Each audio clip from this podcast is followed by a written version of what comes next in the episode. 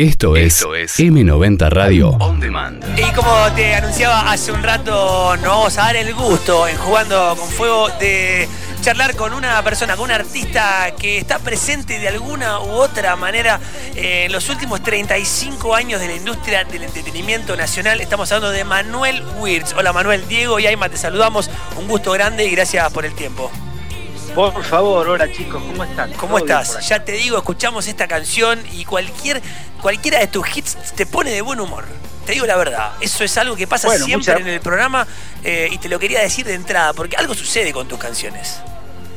Bueno, muchas gracias. Es, un elogio y más en estos tiempos donde uno este, está de alguna manera eh, guardado, cuidándose y bueno, que vengan lindas palabras de, este, de afuera eh, hacen bien, así que muchas gracias. Vos sabés, eh, Manuel, que hablábamos también fuera del aire y tenemos diferentes edades acá dentro del equipo y es como que cada uno llega a vos en diferentes momentos, pero también en diferentes situaciones, porque la verdad que has hecho de todo en tu carrera.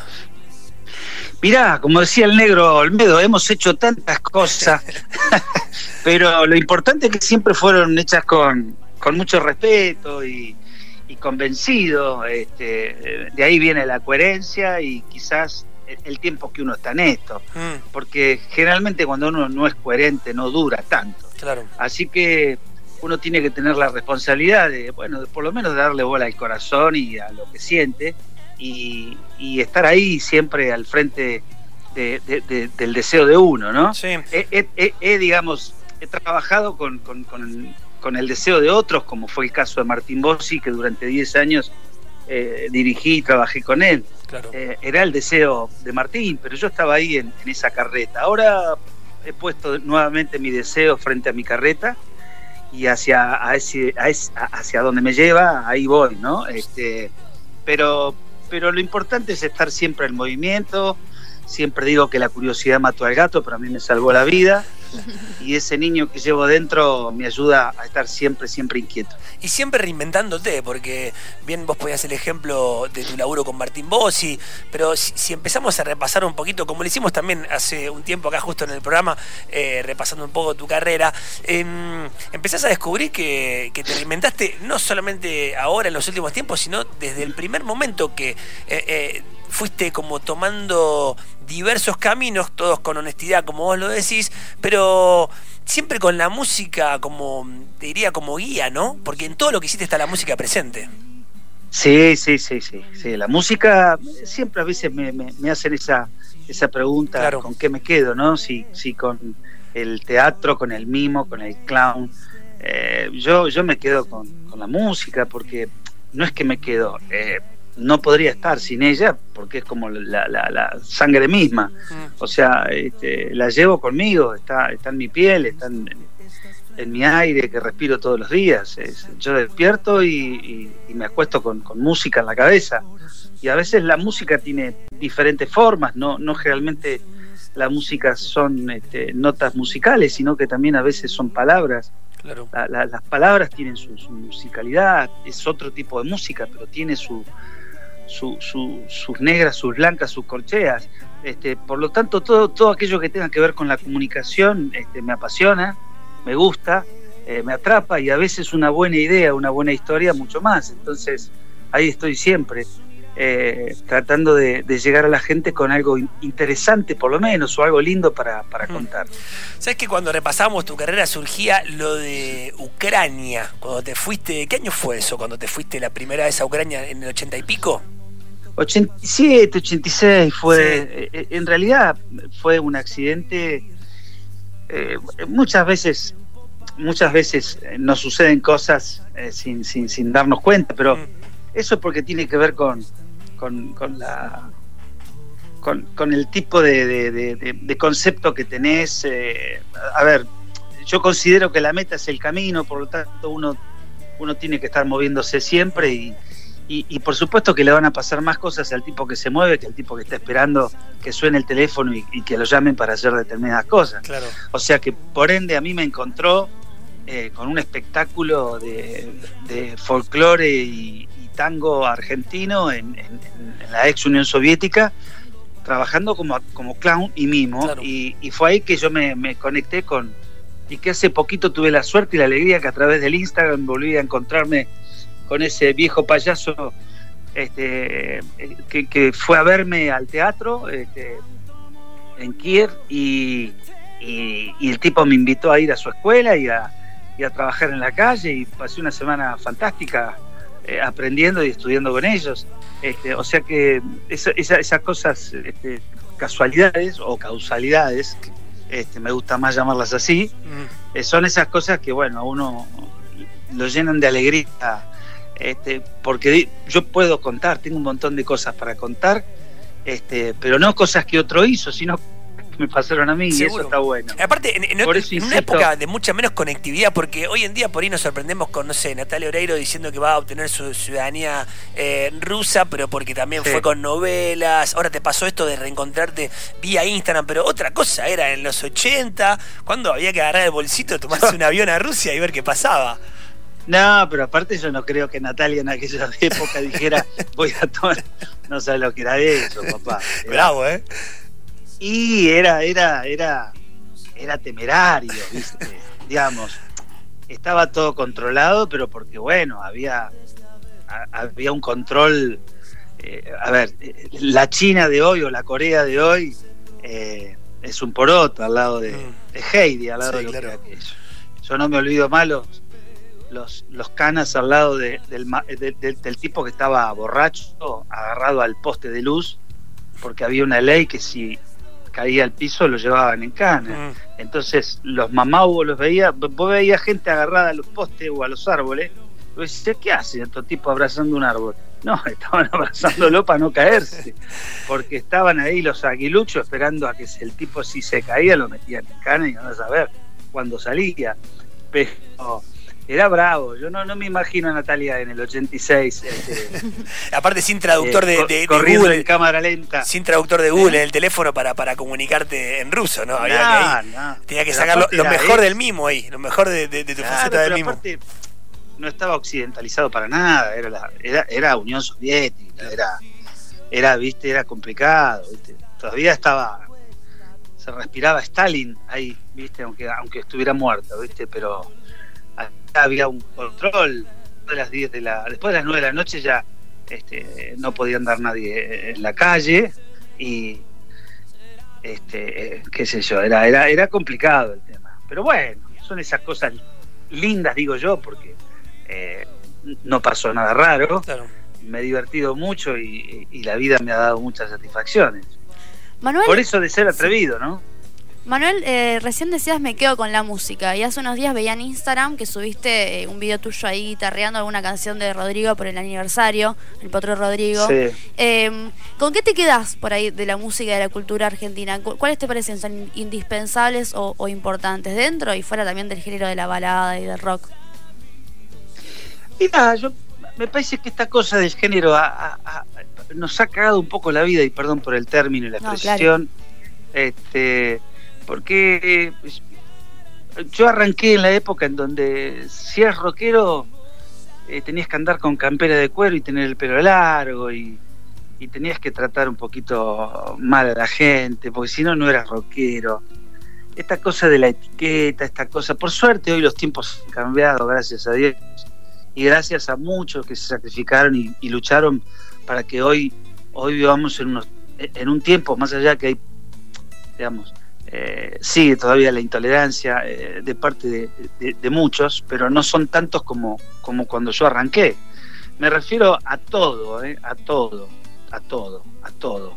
La intolerancia es una enfermedad este, que tiene que ver con la ignorancia y que tiene que ver con, con la poca capacidad que tiene el ser humano de, de poder entender, aprender y adaptarse a, los tiempos que corren. Y en aquella época, eh, por eso me costó tanto aceptar hacer un programa para chicos en el momento en que yo estaba haciendo rock and roll con el pelo largo hasta la cintura y, estaba ese mito de Kiss pisando pollitos en el escenario y todos festejaban y celebraban eso como algo muy gracioso.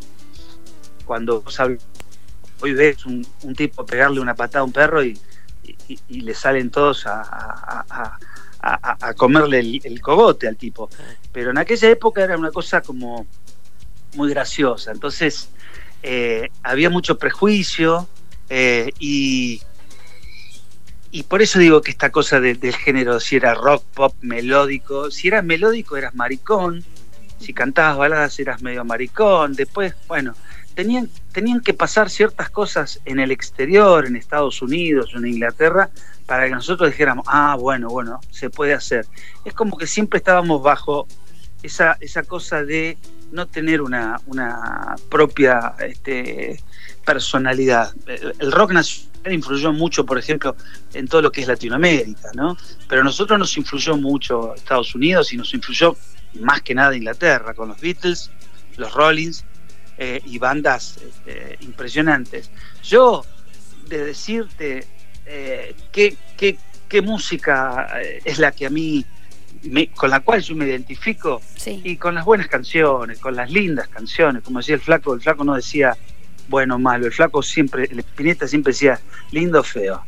Y, y, hay cosas muy lindas, hay artistas muy, muy lindos. Este, Spinetta, Charlie, eh, por supuesto los Beatles, eh, por supuesto que hay bandas, qué sé yo, o, Calamar o Fito, que son todos hijos de estos grandes próceres que yo te estoy nombrando. Eh, bandas como Virus, Los Abuelos. yo, yo soy de una generación que puede disfrutar todos esos, esos músicos como Sumo. Este, o sea, había buenas canciones, buenas historias, había, había buenas noticias. Este, eh, todo el tiempo, digamos, eh, cada canción era, era, era algo que, tenía una empatía con tu vida, con, el tiempo que te tocaba vivir.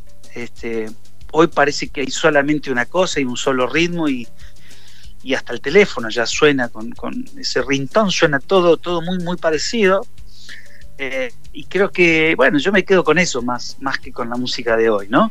Eh, más allá que convivo y, estoy en este mismo universo. Manuel, también decía recién esto de, bueno, que el, rock y todo este estereotipo por ahí eh, fue lo que te hizo, mm, o, hizo que te cueste un poco más esta cuestión de empezar a trabajar con los chicos, dibujuegos y demás. Ahora, eso nunca apareció así, porque inmediatamente te convertiste como también en un referente de de, esa sección del entretenimiento, ¿no? Con los chicos, con la música. Eh, ¿Te parece que hoy en día podrían hacerse programas como fue Dibujuegos, como fue No te quedes afuera? Mirá, yo creo que siempre todo se puede hacer. Vos fíjate que, que todavía seguimos escuchando bandas que vos decís, pero, pero esto, estos son los Beatles o estos mm. son los Rollins. Yo creo que siempre hay una, una posibilidad de reinventar o de homenajear, como dice muchos, hmm. este, o de reciclar. Me, parece que yo creo que se podría llegar a hacer todo tipo de cosas. El tema es cómo lo haces y quién lo hace. Esa es, me parece que hoy por hoy, porque hoy todo el mundo tiene acceso. Claro. Hoy, hoy está todo, viste, no sé, querés, tenés una idea, la pones en, YouTube o la hmm. pones en Instagram este, y ya está, y ya la gente sabe, y si le copa te elige, y si no, no te elige. Eh, me parece que podría haber un lugar, un espacio para pibes que, se sienten a jugar a la payana o a la bolita o a las figuritas.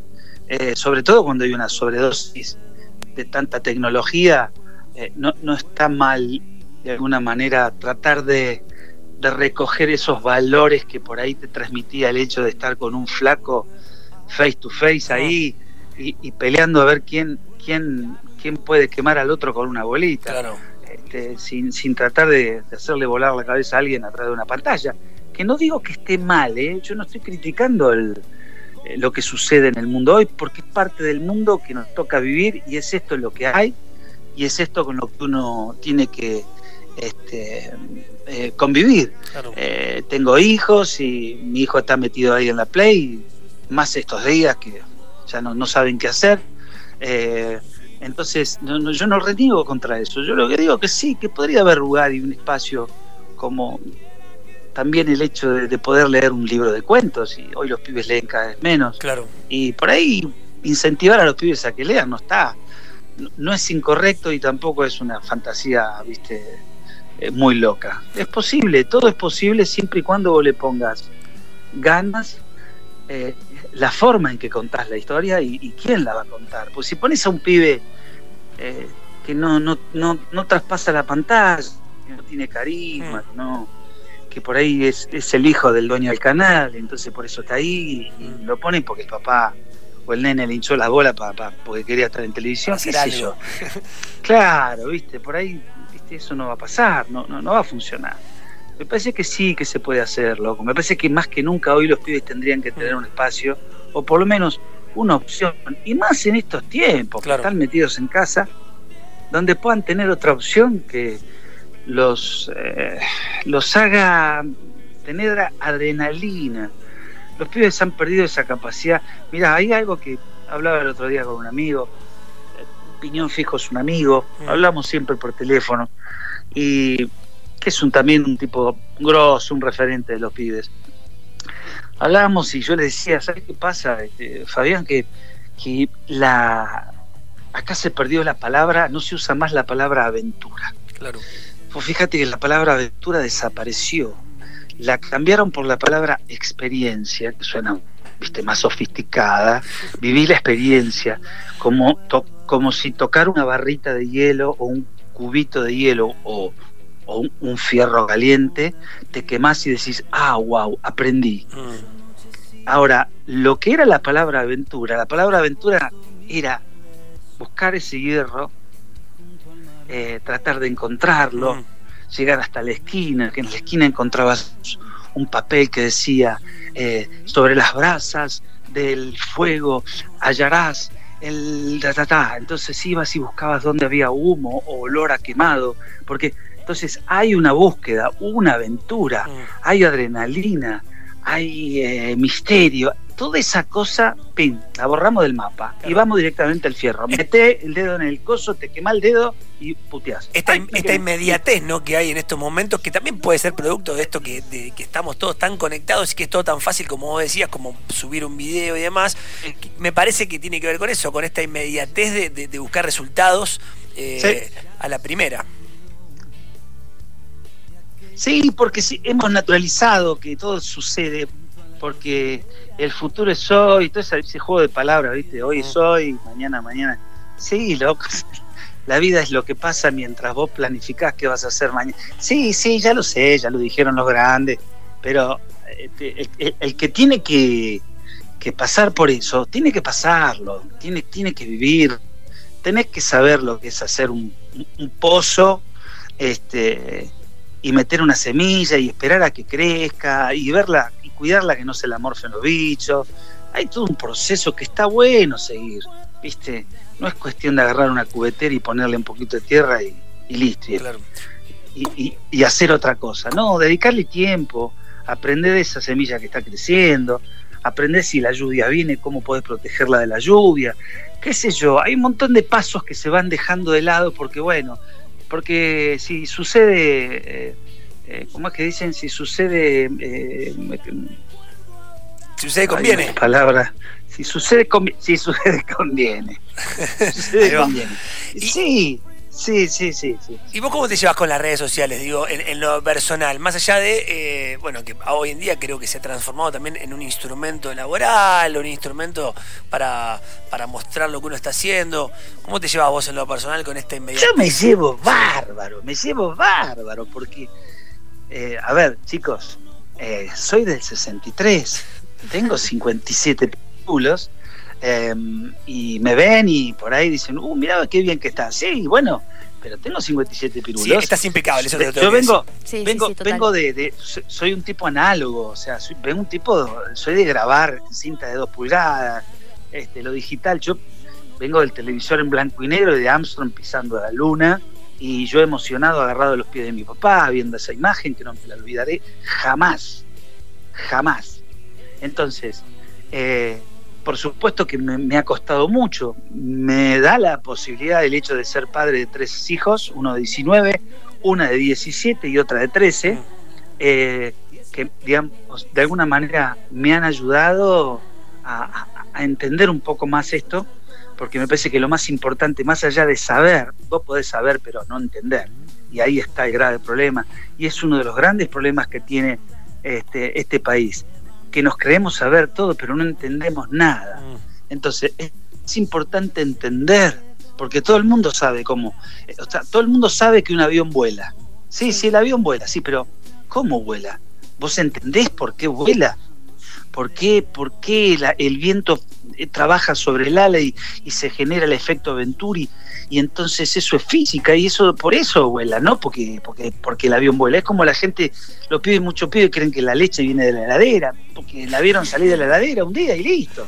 Y no, no, entienden cómo puede salir eso de la vaca. Y, muchos creen que sale, sale, la vaca tiene partos y va alargando sachet o cajas, depende del tipo de vaca. ¿Me explico? Entonces, me encanta, me encanta la tecnología, me encanta esa herramienta. Hoy, gracias a eso, yo puedo estar contándoles a todos que estoy con un disco nuevo, que la pandemia me agarró en el medio de, la grabación del disco, pero yo lo voy a terminar porque esto ya va, a pasar, este, como todo pasa, y, y, va a dejar cosas horribles y va a dejar cosas buenas. Y bueno, trataremos de ver que estas cosas buenas que a cada uno nos ha sucedido, en mi caso es escribir canciones y hacer un disco nuevo, mm. bueno, sirvan para algo eh, lo bien, ¿no? Eh, pero me llevo muy bien, muy bien, me da la posibilidad de estar conectado, yo conecto y contesto todas las preguntas y me conecto bien y estoy empezando a hacer vivos de a poco. Mm. Eh, no, no puedo dejar de decir que me costó, pero sí, sí, sí, me, encanta la tecnología porque gracias a la tecnología yo puedo grabar en el fondo de mi casa y tener un estudio. Sí. cosa que nunca podría haber hecho en, tiempos este, eh, anteriores. O sea que no me puedo quejar, al contrario, agradezco. ¿Cómo viene el tema del disco? Eh, vi que sacaste una canción hace muy poquito, em, Tanto Amor, que fue publicada. El cuarto corte. Sí. Tanto Amor. Sí. Ya saqué Loca de mi corazón con un mm. video fantástico de, eh, con Dani Dachepi. Ah. Se llama Loca de mi corazón, el primer corte. El segundo corte se llama Todo, que es una balada. El tercer corte se llama Uno, que es una versión blusera del tango 1, que el otro día lo hice con Lito Vitale Brutal, en la televisión pública. El cuarto es Tanto Amor. Este, ya están todos en Spotify. Este, y bueno, y, estoy ahí trabajando. Ya tengo 12 canciones. Mm. Una la compuse durante la cuarentena este, que es una balada furiosa de esas. Esa que nos gustan a este, todos. Esa que sí, que voy a decir, qué lindo, qué, gana de chapar tengo, sí, sí.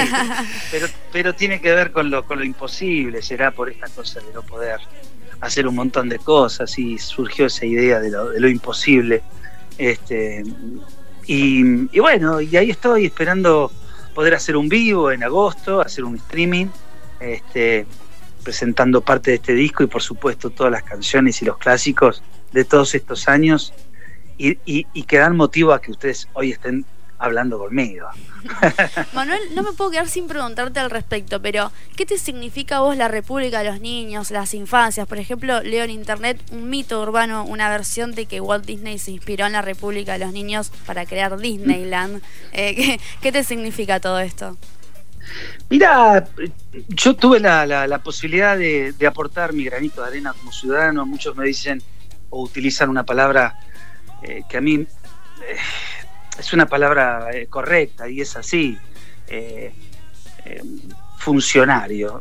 Durante los cuatro años, que no fueron cuatro años, tres años y medio, yo renuncié en octubre del año pasado, me fui porque sentía que ya había cumplido con mi, con mi, este, con mi proceso que tenía que ver con poner en valor un lugar y un espacio que fue y será una de las cosas más importantes que este país tiene eh, y que fue como presentamos en un importante museo en Los Ángeles en una muestra, eh, fuente de inspiración para, para Disney. Yo estoy convencidísimo, convencidísimo. Es muy parecido. Mm, no es parecido, es igual. Es igual.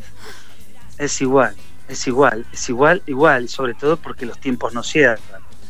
Este, en, el, en, el, en los años donde, digamos, estas cosas eh, sucedían, eh, dos años después, tres años después, Walt Disney sale exactamente con lo mismo, digamos. Sí, en con el, 55. con el mismo tipo, el mismo tipo de estructura, con el mismo tipo de formato, los dos castillos principales, la calle principal, el lago, el tren recorriendo alrededor. Nada, nada, mucha, mucha, mucha coincidencia.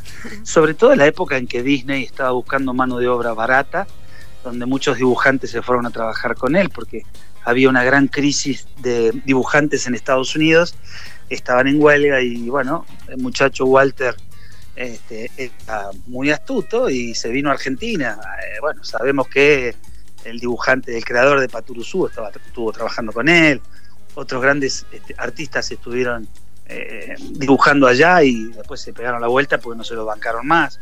Eh, pero Disney anduvo por acá eh, y, tenía relaciones también con gente que laburó en la República y que estaba haciendo la República. Entonces, bueno, estoy muy orgulloso de, haber este, hecho ese trabajo. No la pasé bien, es muy difícil trabajar con, con ciertas personas que quizás no tengan las mismas intenciones que tenés vos. Mm. Entonces ahí es cuando al principio todo es color de rosa, pero cuando vos vas viendo la frazada y vas viendo que muestran la hilacha, vos decís, mm. pucha, mm, qué aguas turbias. Claro.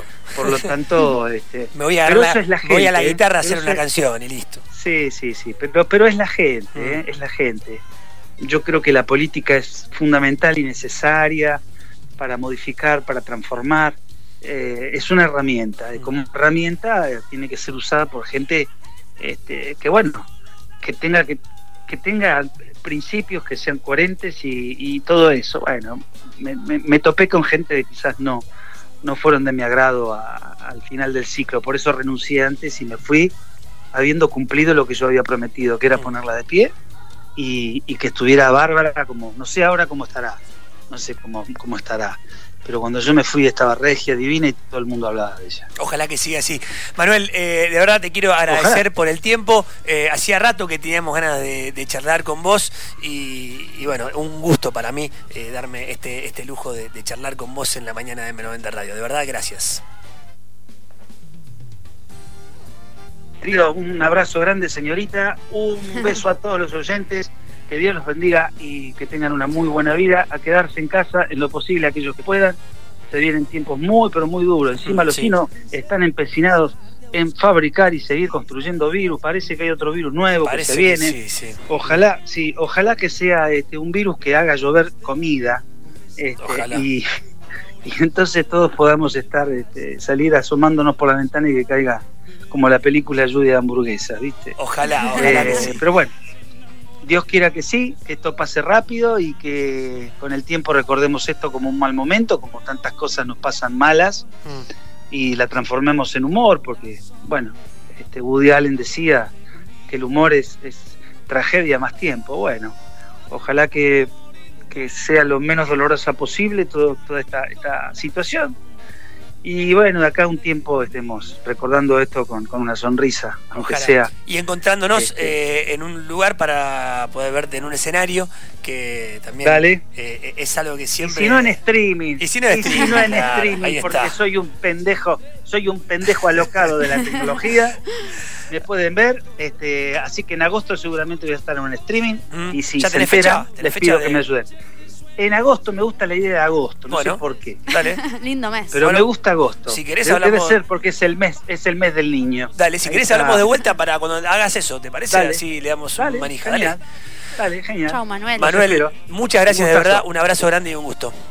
Chao chicos, un abrazo. Chao, chao. Nos damos el lujo de hablar con Manuel Wirtz, un artista de toda la cancha, realmente de muchísimos años de trayectoria. Nos contaba un poco del pasado y también un poco de su presente. Escuchanos en vivo las 24 horas en m90radio.com. m90radio.com y en Rosario, Argentina, por 899.